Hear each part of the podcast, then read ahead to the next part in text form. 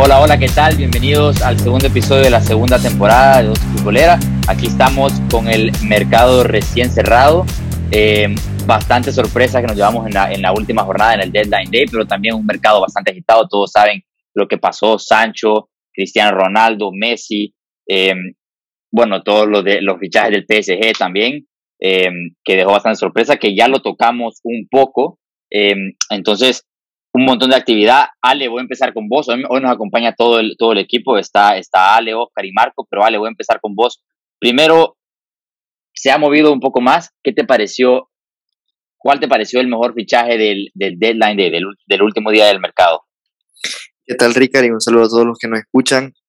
La verdad que a mí el fichaje que más me gustó fue uno que prácticamente no, no hubieron rumores, que fue el de Camavinga por el Real Madrid.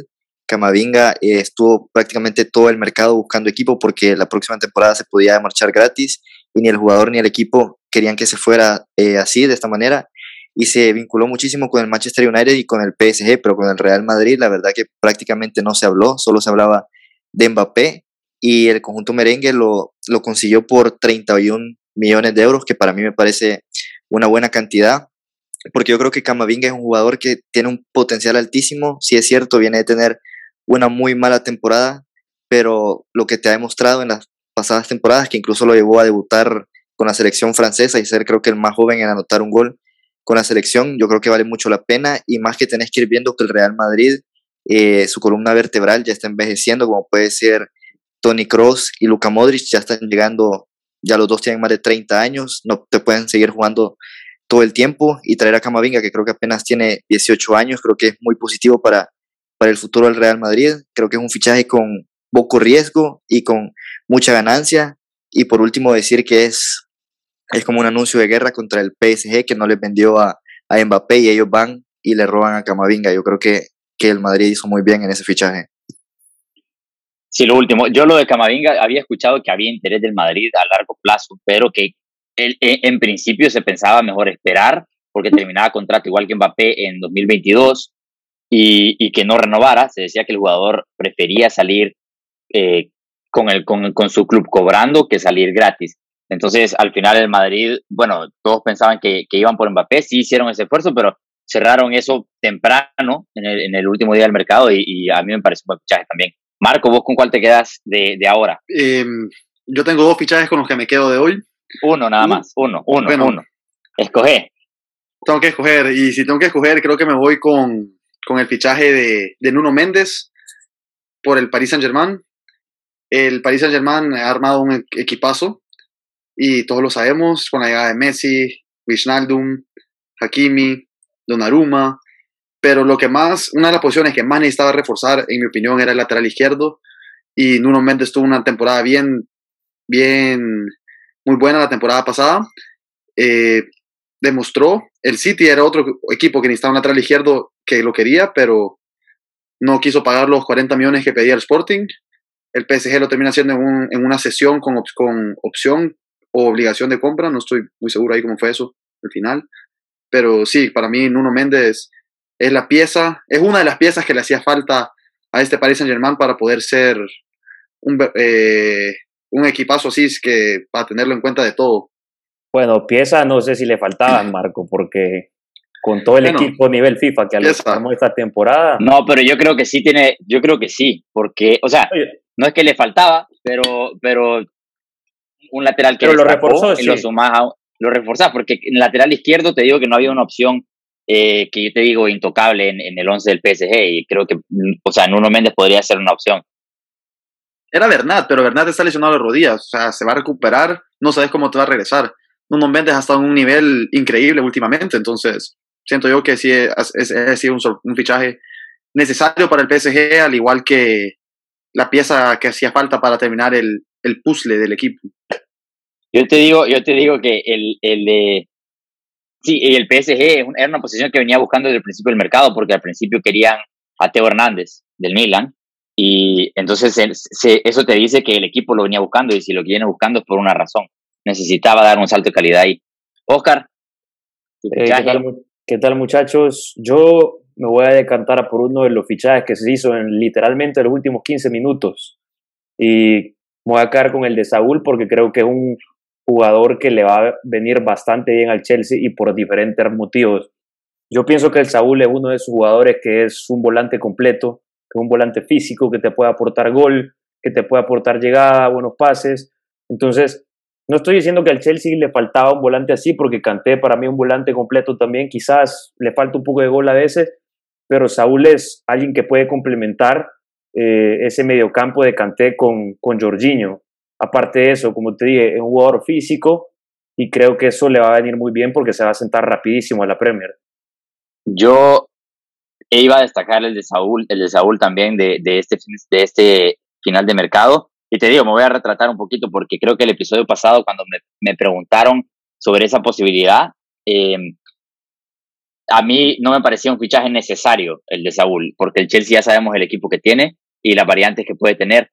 Pero si te pones a pensar, los tres titulares en el medio campo, en el medio campo, por lo general Mount está jugando arriba, está jugando con el, con el tridente ofensivo, no tanto con el de la medular. Entonces lo que se están variando posición, Gracias, Marco. Jorginho, Kovacic, Kante son los que se están jugando ese, ese medio campo. Ninguno de ellos, quizá Kovacic un poco más, tiene llegada al área.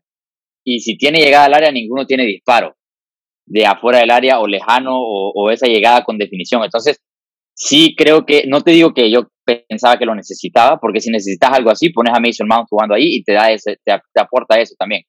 Si no lo querés em, empezando ahí arriba. Entonces, Saúl, yo creo que es una variante distinta. En un partido te puede, te puede destrabar un, un, un, encuentro con un disparo largo, que, que, ya sabemos cómo le pega el disparo que tiene, la llegada que puede tener. ¿Ale? Sí, pero, pero y yo les quiero preguntar, o sea, ¿qué los hace a ustedes pensar que Saúl puede recuperar el nivel que tenía antes? Porque estas dos últimas temporadas que ha tenido en el Atlético de Madrid han sido bastante malas. Ha perdido la, la titularidad, viene a hacer una pretemporada bastante mal y como ustedes dicen, yo no lo veo siendo titular en el Chelsea y va a una liga muchísimo más exigente. pero esa era una de las cosas, esa era una de las cosas que incluso, no sé si vieron el, el directo en Twitch con Ibai, justo después de que se confirmara el fichaje, Saúl estaba mencionando que lleva dos malas temporadas, que, que incluso en, en, ese tiempo le tuvo que pedir a Simeone que lo, que lo pusiera a jugar o a entrenar en su posición. Y eso, eso creo que es importante. Si él lo logran, si a él lo logran colocar en una posición en la que tenga, tenga un poco de influencia ofensiva, yo creo que se va a sentir más cómodo y ahí te puede rendir como lo hacía hace dos, tres años cuando Saúl era un jugador importante en el Atlético de Madrid. Entonces yo creo que si en el Chelsea Tuchel sabe cómo tratarlo y cómo, cómo colocarlo, eh, sin importar la cantidad de minutos que juegue, te digo que yo creo que puede ser, puede ser eh, importante. Eso sí, también estaba mencionando eh, en, ese mismo, en esa misma plática que yo, o sea, de la manera que yo lo vi, el jugador tiene ganas de seguir triunfando en el Atleti. Entonces no sé si esa es la mentalidad correcta, en mi opinión, porque llega al Chelsea, lo está tomando como una experiencia sabática, entre comillas, ir, aprender, crecer y luego para volver al Atleti. Entonces, no sé al final si el Atlético tiene la misma, la misma intención, número uno, y si el jugador va con la mentalidad correcta. Solo una cosa que quería mencionar. Yo creo que se puede ver así. Porque fue, una que sesión. al campeón de Europa solo para ganar experiencia también. Bueno, a ver, eh, aparte del, de ese fichaje, te digo, del último mercado, del último día del mercado, Oscar me quitó el de Saúl, entonces te voy a decir la otra parte que es el de Grisman. A mí me parece, para empezar, siento que se ha sido injusto con Grisman. Em, es verdad que no aportó como se esperaba, pero lo de Grisman bastante. Alejandro se ha, se ha hasta hartado de hablar de Grisman también. Eh, pero te digo, hizo 35 goles en 102 partidos.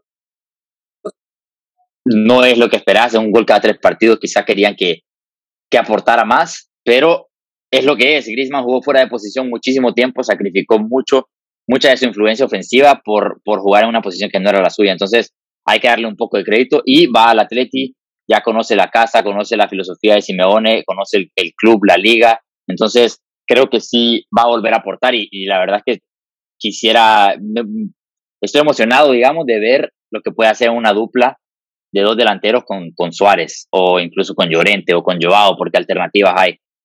Mira, yo, yo creo que si el Barcelona eh, se quería quedar con Griezmann para que Griezmann demostrara que puede triunfar en el Barça esta temporada, por el hecho de que se fue Messi, porque ahí es donde vos colocas a Griezmann en su posición favorita, ya sea como un poquito más suelto o de delantero centro.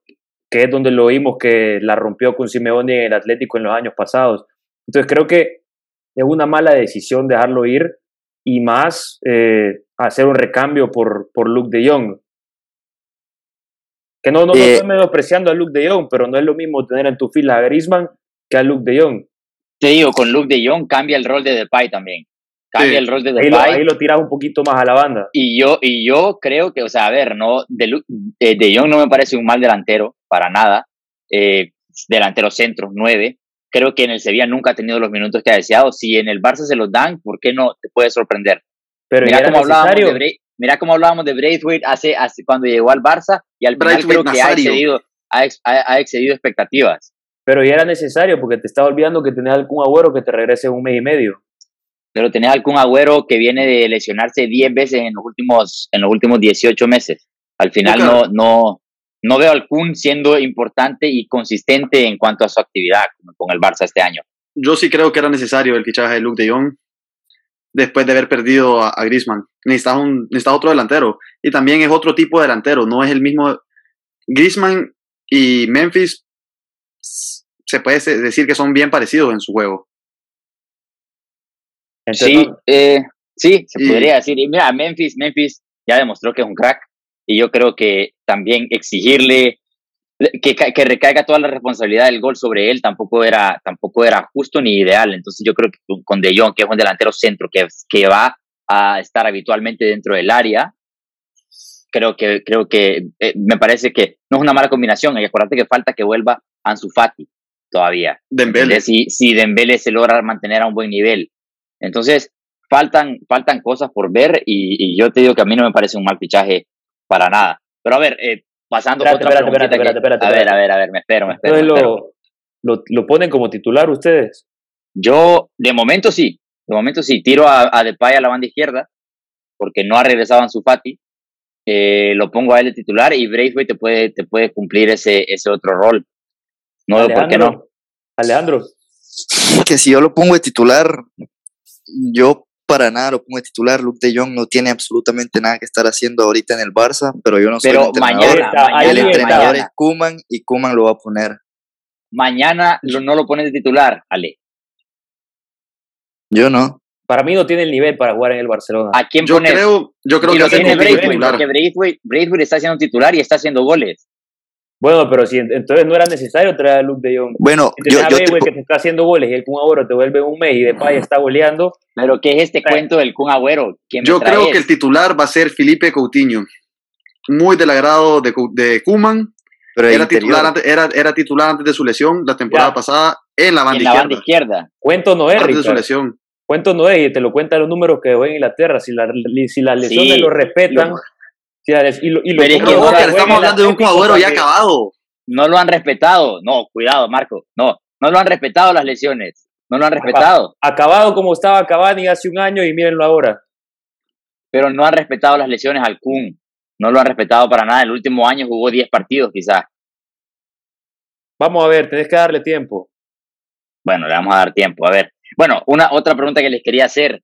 A ver, les voy a decir uno algunos de los fichajes más destacados del mercado para que hagan memoria y, no, y no se vayan con el, con el primero que les venga a la cabeza. Grealish al City, Sancho al United, Cristiano al United, Ramos, Messi, Wijnaldum, Hakimi, Donnarumma al PSG. eh, si quieren contar el de, el de Dumfries al Inter, el de Malen al Dortmund, eh, Konate al Liverpool, Varane al United, eh, Brian Hill al Tottenham, Lamela al Sevilla, David Alaba al Madrid, eh, Upamecano al Bayern, Giroud al Milan, el Kun Depay al Barça, Lukaku al Chelsea, De Paul al Atleti, Griezmann al Atleti, Ben White al Arsenal, Locatelli a la Juve, Tammy Abraham a la Roma, ojo con ese, Seco al Inter, Odegaard al Arsenal, eh, Savitzer al Bayern Múnich, Saúl al Chelsea, Cristian Romero y Emerson Royal al Tottenham, Mateus Cuña al Atleti, y aquí falta el de la Mela al Sevilla, por ejemplo, faltan otro par, el de Camavinga que se cerró hoy, el de Falcao al, al Rayo Vallecano. Entonces, ahora, ahora la pregunta que les quería hacer es, ¿qué, ¿qué jugador llega a completar mejor su equipo? ¿Qué jugador llega a aportar eso que hacía falta? ¿O, o- o qué, qué jugador ven ustedes aportando más al equipo al que llegan? Para mí, por ejemplo, te digo el, el de Lukaku, ¿me entendés? El de Lukaku a mí me parece que era la pieza indicada que faltaba en el, en el rompecabezas, en el puzzle, como dice Marco, del Chelsea de, de Tuchel. Entonces, yo creo que con ese fichaje, eh, el Chelsea de verdad se, se, se afirma como un candidato. Y, y, bueno, muchos podrían decir que un poco más de lo mismo con lo que hizo el United, que trajo a Barán atrás, que trajo a, a Sancho y que trajo a Cristiano. Ale, creo que te lo quité. No, me lo quitaste sí, a mí también. Para mí, para mí al United le hizo falta lo que en serio necesitaba, un contención. Siento que fue lo que el, el fichaje que le hizo falta hacer. Yo que creo que se puede salir, se puede salir con la suya sin comprar un, un contención, creo yo. Pero mira, creo que de la media para arriba el United está totalmente armado hasta los dientes. Creo que Barán era el, el jugador que le, que le hacía falta por el hecho de que hemos visto que Maguire ha venido mejorando su nivel en las últimas temporadas. Y siempre el United, aparte de Maguire, careció otro central que lo pudiéramos considerar un central top cuando esté en su mejor momento. Y creo que Barán te va a aportar eso y ya lo vimos en el partido del fin de semana. Que estuvo sólido. Sí. Estuvo sólido, sí, buen partido. Eh, Ale, ¿vos, vos qué, sí. qué, pensás? Si no es el United, ¿con quién te quedas? Yo también te iba a mencionar el de Barán con el United, pero te voy a decir otro que va por la misma línea. Te diría que el de Upamecano por el Bayern Múnich, tal vez no se ha hablado mucho porque se hizo oficial hace ya varios meses, pero tenés que considerar que el Bayern perdió tanto a David Alaba como a Jerome Boateng, que venían siendo los centrales por bastantes años. Vimos la temporada pasado, pasada en esa eliminatoria contra el PSG como su defensa sufrió muchísimo y traes a uno de los jugadores, a uno de los centrales jóvenes con mayor proyección en Europa, que para mí es completamente sólido. Yo creo que trayendo Upamecano no va a resentir mucho el Bayern Múnich la salida de Boateng y Alaba, así que rellenó algo que en verdad necesitaba. Y te digo, te voy a mencionar también al que era pareja de Upamecano en Leipzig con AT al Liverpool, porque Liverpool, bueno, lo hemos visto el par de partidos que ha tenido, no, no se ve que le haya faltado un fichaje arriba, pero atrás esa pareja de, de Van Dijk y sobre todo también queda la duda si Van Dijk va a regresar al nivel que, que, que estaba, todo parece indicar que sí, de lo que le he visto yo. Eh, me parece que una vez empiece a, a, consolidarse esa dupla atrás, el Liverpool puede volver a ser considerado un, un, un fuerte postor a, a, quedar ahí arriba en, en, el top 3, quizá incluso apuntar por un título. Eh, por, Klopp ¿sí? ha apostado por Matip en vez de Conate. Bueno, en yo creo que, es cuestión de, creo que es cuestión de tiempo, creo que es cuestión de tiempo para que, para que cambie de opinión, porque te digo que es el, mejor, el mejor central es, es Conate, te digo. Sí, yo estoy eh, de acuerdo. Ojo, yo, yo otro, otro, el de, de Paul al Atlético, creo que Ale lo destacó un poco en el primer yo, episodio. Yo quería mencionar ese ahorita. Me creo parece que un buen, Rodri un de Paul es un jugador muy parecido, muy del estilo de Simeone.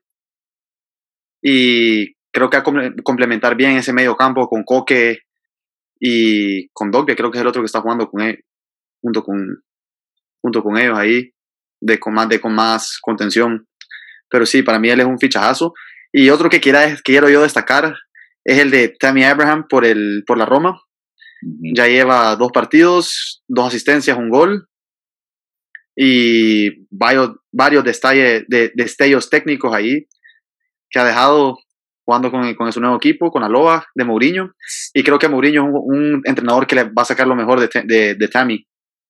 Sí, estoy totalmente de acuerdo. Creo que eh, le hacía falta, bueno, le hacía falta minutos, la verdad, y confianza, que, que al final no los encontró después de que salió Lampard del Chelsea. Y, y a ver, ya sabemos cómo Mourinho puede, es para potenciar jugadores, eh, sobre todo le ha ido bien con, con, delanteros de ese estilo, como lo fue con Drogba. Y yo creo que, que Tami se puede divertir en la, en la Serie A este año con la Roma. Y la Roma que lleva un par de goleadas ya esta temporada, una en Europa League, otra en, eh, en la Serie A, yo creo que le puede ir bastante bien. Se ve, se ve bien, eh, se ve un poco más sólido el proyecto con Mourinho. El último que destaco yo, que solo por, por factor sentimental siempre me ha gustado, es el de Giroud por el Milan. Eh, ya, lleva, ya lleva un par de goles, un par de dobletes eh, en Serie A. Bueno, uno en Serie A y uno en la, en la pretemporada. Eh, un killer, un killer. Y, y, y, ojalá, ojalá cuando Zlatan regrese puedan jugar juntos, pero no sé, parece ser que no. Les pregunto, porque la última vez que grabamos no se había dado el, fichaje de Cristiano, les pregunto a ustedes qué, ¿Qué les parece? ¿Es más, eh, es un buen fichaje por el valor sentimental? ¿Es un buen fichaje porque todavía tiene mucho que aportar? ¿Cómo le va a ir a Cristiano en la Premier? Oscar, ¿qué pensás? yo creo que es un buen fichaje en todos los sentidos. O sea, está llevando a Cristiano Ronaldo, que creo que todos sabemos lo que te puede aportar Cristiano Ronaldo, incluso en la edad que tiene, y aparte de eso, por el valor sentimental también. Porque regresa, él mismo lo dijo hoy en un comunicado que puso, que regresa al lugar donde se ha sentido más querido, el lugar eh, donde ganó todos sus primeros trofeos, ya sean individuales o colectivos. Y aparte de eso, regresa a una liga que conoce. Y si ya la rompió una vez, eh, ¿por qué no la puede seguir rompiendo ahorita? Y más si se va a complementar con jugadores de la talla de Sancho, de Bruno Fernández, de Cavani, eh, Rashford. un medio campo sólido con Pogba y una defensa que se ha eh, mejorado también en este mercado.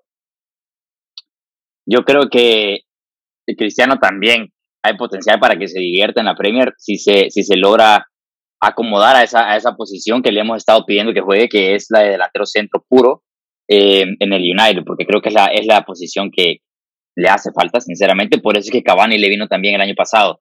Ahora, Ale, en el pasado han habido declaraciones de Zlatan contra Cristiano cuando se fue a la Juve, sobre todo por no haber escogido un, un desafío de verdad en sus palabras, porque cuando él fichó por el Milan, obviamente él lo vio como un desafío más grande que fichar por el campeón de Italia.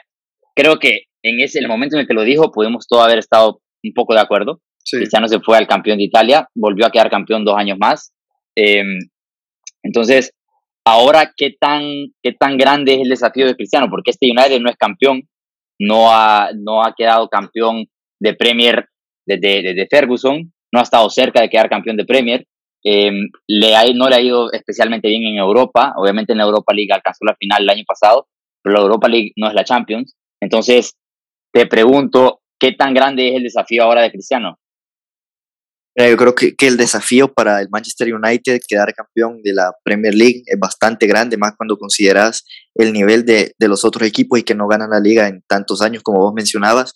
Y es inclusive más grande el de la Champions League, porque también tenés equipazos como está el PSG, que es el amplio favorito, y, y creo que no han llegado a una final el Manchester United desde la que perdieron con el Barça de, de Guardiola 3-1 en Wembley. Entonces, en ese aspecto sí creo que sea eh, un gran desafío, pero lo que yo sí te quiero decir es que yo no siento que sea Cristiano Ronaldo el responsable que se tiene que echar el equipo al hombro del Manchester United cuando es un jugador que ya tiene 35 o 36 años, no estoy seguro, creo que hay jugadores que tienen que ser más determinantes que él, como pueden ser Bruno Fernández, Pogba, inclusive Sancho.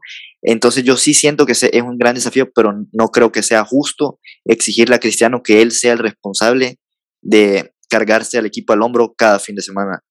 Mira, yo, yo no lo veo así porque aparte de que, de que es cristiano, creo que Cristiano llega a aportar su granito de arena. Y puede sonar raro que yo te diga esto, pero es lo que yo pienso, porque el Manchester United, incluso una semana antes de que empezaran a sonar los rumores, el United ya tenía plantilla para competir por todo, ¿vale? Sí. Pues sí, pero lo que yo digo es que... Sí, pero lo que estás diciendo es que la presión incrementa ahora con Cristiano, eso sí, pero no es Cristiano el que tiene que, que hacer ganar el equipo, siento yo. Lo que, lo que, te digo es, es, lo que estás viendo, o sea, últimamente y lo que he visto en la Juve, que si no ganaba la Juve la Champions, el fracaso completo se le iba a Cristiano. Siempre Entonces yo te digo que si el United no gana la Champions o la Liga, no creo que todo el fracaso se le debería dar a Cristiano como se le venía dando en los últimos años con la Juve. Estoy de acuerdo con Alejandro en eso. Yo nunca sentí que ¿Cómo no? Sí, sí. fuera todo el fracaso claro. Decían que era un fracaso que ficharon a Cristiano para ganar la Champions y al final no ganaban la Champions. Y después, lo mismo, del, lo mismo va a pasar. después del partido contra Porto la temporada pasada. ¿Qué va a pasar a le cayó en nueve Cristiano. meses? ¿Qué va a pasar en nueve meses cuando el PSG caiga eliminado de Champions y digan, ah, pero trajeron a Donnarumma, a Wijnaldum, a Messi, se quedaron a Mbappé y no ganaron la Champions? Fracaso. ¿Y qué van a decir? Ni con Messi ganan la Champions. Y no es culpa de Messi tampoco. Y no va a ser culpa de Messi. Pero es que a eso, a eso es lo que yo quiero ir, que la Juve, los años que quedó eliminado, ya tenía a Cristiano. Para mí, no tenía una plantilla suficientemente buena para ganar una Champions. Para mí no tenía una plantilla para competirle al PSG, eh, al City. No, no, simplemente no tenía. Chelsea. No la tenía. entonces ahora sí la tiene. Antes que llegara Cristiano, hay que señalar, una calidad hay que señalar la diferencia, que el, el, el, fichaje de Cristiano hizo, hizo que la inversión fuera por aquí y no tanto por allá, y ahí es donde cayó la calidad del equipo, y, y eso fue evidente. Ejemplo de ello, la salida de Pjanic, que no se supo, que no se supo sustituir, reemplazar en esa Juventus. Pjanic era importantísimo. Eh, salida de otros jugadores que también fueron clave, la caída también en, en estado de forma de Dybala, un montón de cosas que pasaron, pero la inversión era Cristiano, el contrato de Cristiano y, el fichaje de Cristiano sobre todo. Luego cayó obviamente la pandemia y todo esto y por, una situación o la otra, la Juventus no supo reforzar, mientras que el United, como vos decís, tenía armado ese equipo, pudo ir a competir y ahora le agregas a Cristiano que, no te va a hacer 30 goles esta temporada en la Premier League o quizá incluso no te los haga en, en, en, todas las competiciones, pero sí te va, sí te puede ganar una, eliminatoria en Champions. Si te puede, hacer un doblete en un partido importante. Entonces, ¿es más candidato, es un poco más candidato el United en todas sus competiciones? Sí, para mí sí. Es, con la, con la llegada de Cristiano, el United ahorita el candidato uno a llevarse la Premier. No. No. No lo es, no lo es. Yo creo que es, es el Chelsea, para mí es el Chelsea por plantilla, por lo que viene a hacer en Champions, tiene que demostrar un poco y ahora Tuchel no tiene excusa porque le han dado todo lo que ha querido. Lo único que no se pudo hacer fue traerle a Koundé en esta, último, en esta última jornada del mercado, pero todo lo que ha dicho... Tiene complementos ahí para eso. Todo lo que ha dicho se ha hecho. Se quedaron a Chalova también. Eh, pero te digo, dijo, vendamos a Suma, no, no cuenta conmigo, Suma es un muy buen central, lo vende.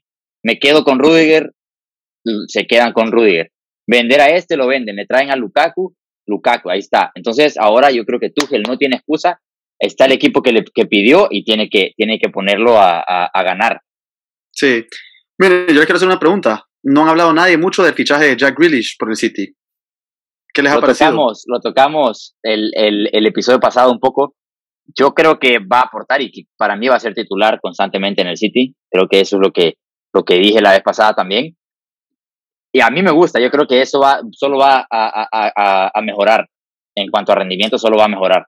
Qué, qué, bien que lo tocaba ahorita porque ya, ya está aportando, la verdad. Sí. Asistió el partido pasado, anotó el antepasado, pero ahorita que tocaba lo del City, yo creo que el equipo simplemente, la directiva y Guardiola se quedaron cortos esta temporada, porque no reforzaron ni, ni priorizaron donde tenían que reforzar, que era en el área de nueve. Bien, en te voy a decir algo, te voy a decir algo, que, te voy a decir algo. Estabas diciéndome que, que ha aportado, sí, su tal, un gol, una asistencia. Esos dos partidos el City ganó 5-0 y su gol no fue el primero, tampoco. No destrabó el partido. ¿Y contra quién fue que perdieron o empataron? Contra el Tottenham, perdón. Entonces, solo le voy a pedir a Jack Grealish. Entonces ahora meter gol con, el dolor de tu alma, con el dolor de tu alma le voy a pedir a Jack Grealish que, que esta temporada a ver, está en un equipo grande, está en un equipo grande, entonces tiene que ser diferencial. Si lo era con el Aston Villa, creo que lo puede ser con el City. A ver, entonces yo solo le quiero pedir eso. un partido, un partido contra el Tottenham en el que te puede aparecer, cuando no estás Harry Kane, te aparece un Min Son, ¿por qué no? Un Jack Grealish puede dar ese paso al frente. Y ok, era el debut, el primer partido, lo que quieras.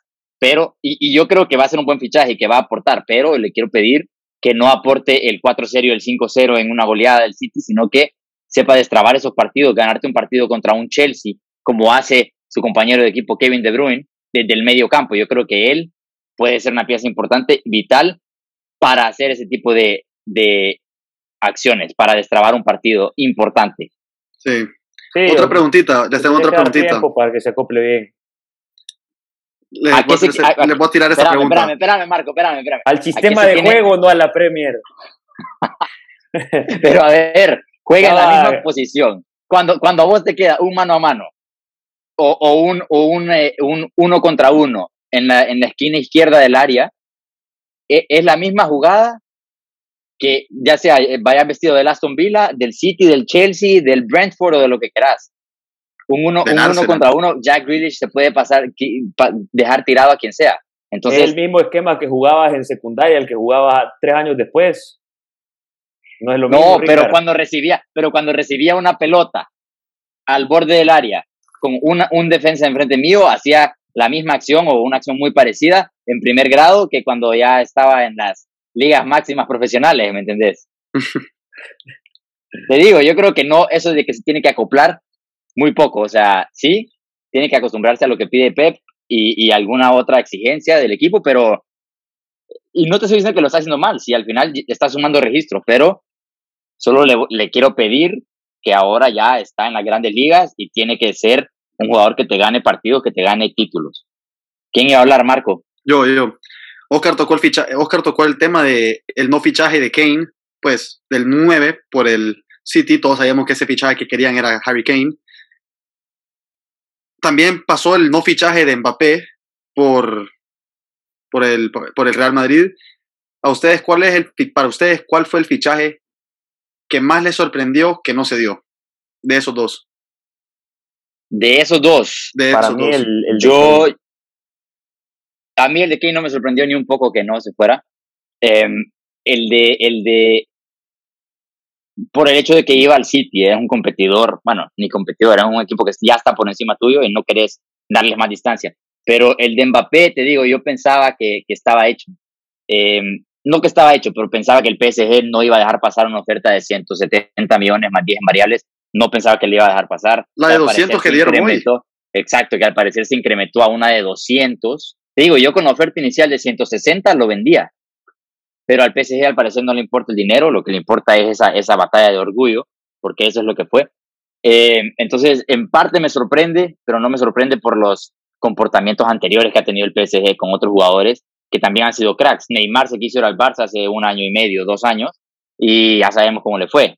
¿Sabes? Una vez entras al PSG, eh, se te cierra la jaula de oro y de ahí no, no vas a salir. Entonces, entonces, Mbappé, ojo, Mbappé no se puede dejar convencer de firmar una renovación.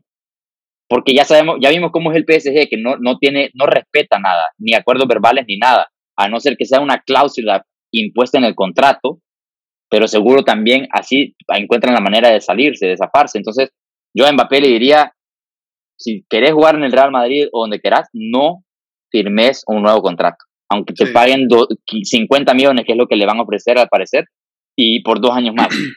No puedes fichar un, firmar un contrato porque si no, no vas a jugar en el Madrid nunca. Así te van a llevar. Para ti, Alejandro. Eh, para mí lo de Mbappé la verdad no me sorprendió para nada porque para el jeque 200 millones yo creo que no le hacen mayor diferencia y hay que re recordar que el PSG a este día todavía no ha ganado la Champions, que es lo único que quiere el jeque y si el jeque tiene que eh, sacrificar 200 millones de dólares por ganar la Champions, lo hace y con mucho gusto. En cambio, el fichaje de Harry Kane, ese sí me lo esperaba que pasara porque a diferencia de, de, Mbappé, Harry Kane dijo públicamente, creo que dijo públicamente que él se quería marchar, que su etapa en el Tottenham creo que ya había culminado y yo a partir de que Harry Kane dio esas declaraciones pensé que no, no había vuelta atrás, pensé que el Tottenham iba a tener que ceder, que iba a agarrar la buena oferta, también viendo que tenían un nuevo eh, director, eh, director deportivo que era Fabio Patrici, que acababa de llegar, pensé que le iba a caer muy bien el dinero para empezar a armar él su nuevo proyecto propio y el Manchester City necesitaba a Kane al 100%, hicieron el esfuerzo y la verdad que me, me sorprendió porque si bien el Tottenham en el pasado se hace el difícil, eh, al final se dio con Modric y al final se dio con Gareth Bale, pero esta vez no lo hicieron. A, mí eso es lo que me, a mí lo que me sorprendió realmente eh, es que el City no haya subido más esa oferta, la verdad, porque sabían que necesitaban un 9. Y si está un mercado tan loco en el que estás pagando 200 millones por Mbappé, creo que 160, 70 millones por Kane tampoco es tan descabellado. Yo digo que, te digo que eso de necesitar un 9. No, Ricardo sí necesita ahí un está, 9. Ahí está, ahí está, ahí está tu queridísimo Gabriel Jesús, número uno. Pero Gabriel Eh, Jesús está jugando tirado a la banda hoy. Bueno, pero está aportando, está colgando unos otros hermosos asistencias. Bueno, está Ferran, que también. Ese. Y no olvidemos que el City ganó lo que ganó el año pasado y pudo haber ganado esa Champions jugando con un falso 9. ¿Y, y no pensás que haber jugado con un 9 le hubiera ayudado más en esa final de Champions? Esa final de Champions, el City tuvo que haber jugado con un contención nato, lo cual no Sí. hizo. Lo que faltó Eh, fue un 5. Que creo Bueno, que no se- hablemos de la final, que la final quedó en la primera temporada de dos bolera. No, Pero- si no, no conseguiste a Harry Kane por 150 millones este, este verano, ya No el pasa otro nada, año- lo guardás y el otro ahí está Haaland. Por eso, eso es lo que te iba a decir. El otro año Harry Kane va a tener 29 años, Haaland eh, ya van a poder pagar su cláusula. Yo soy el City, en enero te pongo una oferta de 100, 150 millones por Haaland directa. Pudieron haber fichado el nuevo crack que dicen Ricardo y Marco, Luke de Jong, que estaba en el mercado. no, a ver, vale, te vas a comer tus palabras quizás. Ojalá, ojalá, ojalá. No, pero te digo, eh, lo de Kane, 29 años era el momento, era el momento. Eh, eh, antes de un mundial también, vamos a ver cómo llega a ese mundial, cómo le va al Tottenham también. Pero bueno, voy a cambiar un poco la pregunta de Marco, porque solo dio dos nombres, Mbappé y Kane. Y creo que ya respondimos todos que nos sorprendió más, pero un fichaje que parecía que se daba y no se dio, que a ustedes les hubiera gustado o que les parecía interesante. El que, el que tenga uno puede empezar. Si no, voy yo con, yo tengo un par de hecho. Eh, yo, en la mañana, tengo un par también. A ver, empezamos, Marco. El, el primero para mí es Cundé al Chelsea. Se hablaba demasiado de, de, ese fichaje. Creo que era un fichaje que todavía se puede dar para la siguiente temporada en el Chelsea. Siento que el Sevilla ya tenía palabrado con el Chelsea el, el acuerdo, pero porque no le dieron el dinero en tal tiempo, eh, ahora solo quería la cláusula. Lo cual me pareció, me pareció medio, medio mal del Sevilla. Sí, Mal de eh, Monchi y, extraño también, porque el Sevilla también es un club que vende. Eh, me pareció extraño que la negociación por tanto tiempo, todo estaba hecho, esperaron a que el Chelsea se deshiciera de suma para decir, pagame más, y el Chelsea no lo hizo. Entonces, eh, no, no sé, no me, no me pareció un buen gesto. El de Kunde. ¿Tenés otro, Marco? Ese es uno, déjame ver, ¿qué tenés tú? Yo, yo, yo, ahora en la mañana se hablaba mucho de de Rubén Neves al Tottenham y me hubiera gustado bastante un mediocampo con Hoiberg y, y Rubén Neves ahí y, y, sí me parecía un fichaje interesante que estuvo cerca al parecer, pero no, no se dio. Y también se decía que, ah, eh, creo que Marco dijo que le faltaba un contención al, al, United, se decía que el United estaba interesado en, en, Rubén Neves también. Y bueno, al final no salió. Yo creo que es un, es un jugador para un equipo más grande que el Wolverhampton y, y que tampoco parece que le va a ir muy bien este año. Y el otro, el otro era uno de quizá un poco menor perfil, pero se hablaba mucho de Philip Kostic del, del Frankfurt que se iba a ir a la Lazio y, a mí me, me, pareció bastante interesante ese fichaje. Creo que evidentemente hubiera aportado porque es un, es un extremo que tiene último pase, asistencia y tiene entonces, un buen jugador y yo creo que, que me, hubiera, me hubiera interesado el fichaje. Oscar, ¿tenés uno o no? Sí, mira, se habló todo la ventana de transferencia que Bernardo Silva se quería ir del Manchester City y que había eh, cierto interés del Atlético, incluso del Barcelona. Entonces, creo que si Bernardo se hubiese ido al final, me hubiera gustado bastante verlo en el, en el esquema del Barcelona. Eh, creo que Bernardo es un jugador, obviamente no lo voy a comparar con Messi, pero es un jugador zurdo con características medio similares. Entonces, creo que hubiese sido un jugador que complementara el mediocampo y también la banda y un jugador que te puede aportar ese último pase también. Te digo que yo a Bernardo eh, llevo sin ver la versión de Bernardo que me, que me gustaba desde el 2017 cuando se fue del Mónaco. El, el Bernardo del Mónaco era el que más me gustó. Tuvo una temporada, creo que fue hace dos años en el City, la de pandemia. Ya como interior, pero, pero, pero me gustaba, me gustaba el de Mónaco, me gustaba bastante. Te digo que en el City nunca lo he visto así, eh, que, que digo, este jugador cabe en cualquier equipo.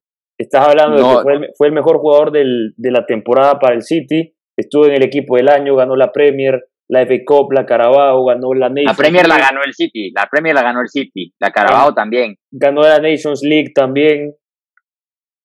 ¿Y qué? La, ganó la Nation, sí, pero me está diciendo que formaba parte de equipos que quedaron campeones. Pues si formaba parte de equipos que quedaron campeones es porque aportaba algo. Ah, sí, no, no te digo que no aporta, pero no es la versión de él que más me gusta. O sea, la del, la del Mónaco fue la que enamoró a Europa. Sí. Y, y en el City ha tenido buenos momentos, buenos estados de forma, que se dio tres, cuatro meses, pero no ha sido consistente nunca. Y, y no ha sido ese, ese Bernardo para mí. Pero si te digo que encaja en algún lugar, es en el, en el eh, Barça. De hecho, se, se, empezó a hablar de que el Atlético estaba interesado. A mí me pareció algo totalmente incoherente. incoherente. No, incoherente. Ale, vos tenés uno. Yo tengo uno que más que todo, no tanto futbolístico, sino también puede ser sentimental. Se habló mucho recientemente de que James Rodríguez podía regresar al Porto, que es el equipo donde él inició eh, en Europa, donde logró dar el salto. Yo creo que James Rodríguez todavía tiene un poco de, un poco de años para dar. En el Everton, si nos acordamos con Carlo Ancelotti, eh, tuvo, tuvo buenos tiempos, pero después empezó a lesionar. Pero yo siento que James no ha estado en un equipo que se siente cómodo desde hace muchísimos años. En el Bayern Múnich nunca se adaptó a Alemania. En el Real Madrid no tuvo la mejor relación con Zidane. Y ahorita en el Everton tampoco siento que se haya adaptado a Inglaterra. Yo creo que dar un salto un poco para atrás y regresar a una liga menos competitiva y volver a enfocarse en tratar de estar en el próximo mundial. Yo creo que James en la liga portuguesa pudiera aportar muchísimo. Estoy de acuerdo con Alejandro. También leí, también leí eso y, y sobre todo que, eh, no sé si lo mencionaste ahorita, eh, lo del mundial que viene con Colombia, porque estamos viendo que Falcao se fue al, al, al, Rayo Vallecano, un equipo de menor perfil en liga, pero es para tener actividad en una liga grande, llamar la Anotar atención. goles. Si la rompe, puede, puede formar parte de ese equipo de Colombia que vaya al mundial. Y con James lo mismo, o sea, pensamos que el Everton era un paso atrás para agarrar impulso y recuperar su Pensaste. carrera. Pensamos, pensamos. Pensé Yo, también sí, yo. Y, y todos pensamos, creo yo, si cuando lo veíamos jugar al principio, la verdad que el Everton pintaba bien y James pintaba bien. Las lesiones nos molestaron un poco esta temporada, pero te digo que yo pensaba que era un, un- un lugar donde podía recuperar su mejor versión o algo cerca de su mejor versión, que no hemos visto desde el primer año con el Real Madrid.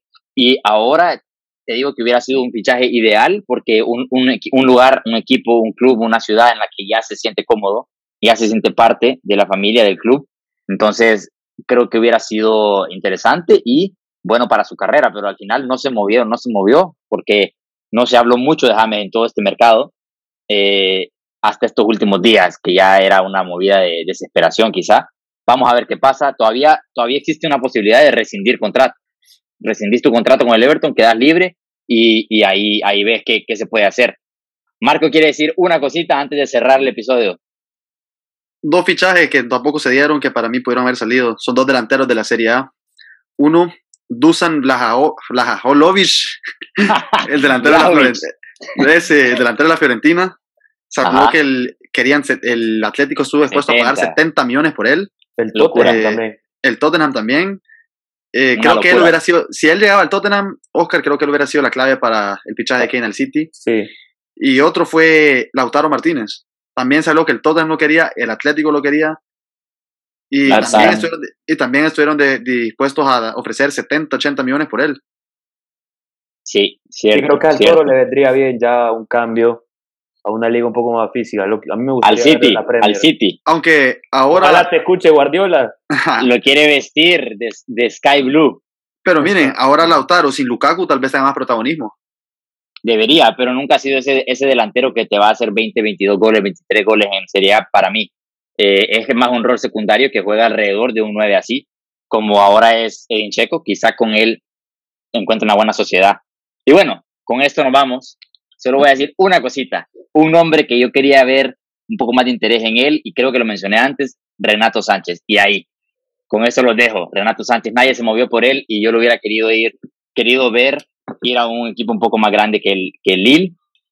Y ya, eso es todo. Mi, Creo mi, que- mi- mi último comentario. Creo que su lesión pasó, le, le tuvo efecto en eso. Sí, mal timing también. Bueno, jugadorazo. Hasta aquí llegamos, nos vamos, cuarenta y pico minutos de mercado, transferencias, todo lo que dejó esto, estos últimos dos meses y medio de, de, de pases en Europa. Un abrazo a todos, cuídense mucho, ya saben dónde encontrarnos. Estamos en dosisfutbolera.com y en Twitter como dosis-futbolera y nos pueden buscar en todas las otras redes sociales. Ale, Marco, Oscar, gracias por estar aquí, un abrazo. Gracias, un saludo. Un abrazo muchachos y nos vemos después de la fecha FIFA. Un abrazo a todos y ojalá le vaya bien a sus elecciones esta fecha FIFA. Viva El Salvador. A ver qué nos deja, a ver qué nos deja. Un abrazo a todos, hasta la próxima. Chao.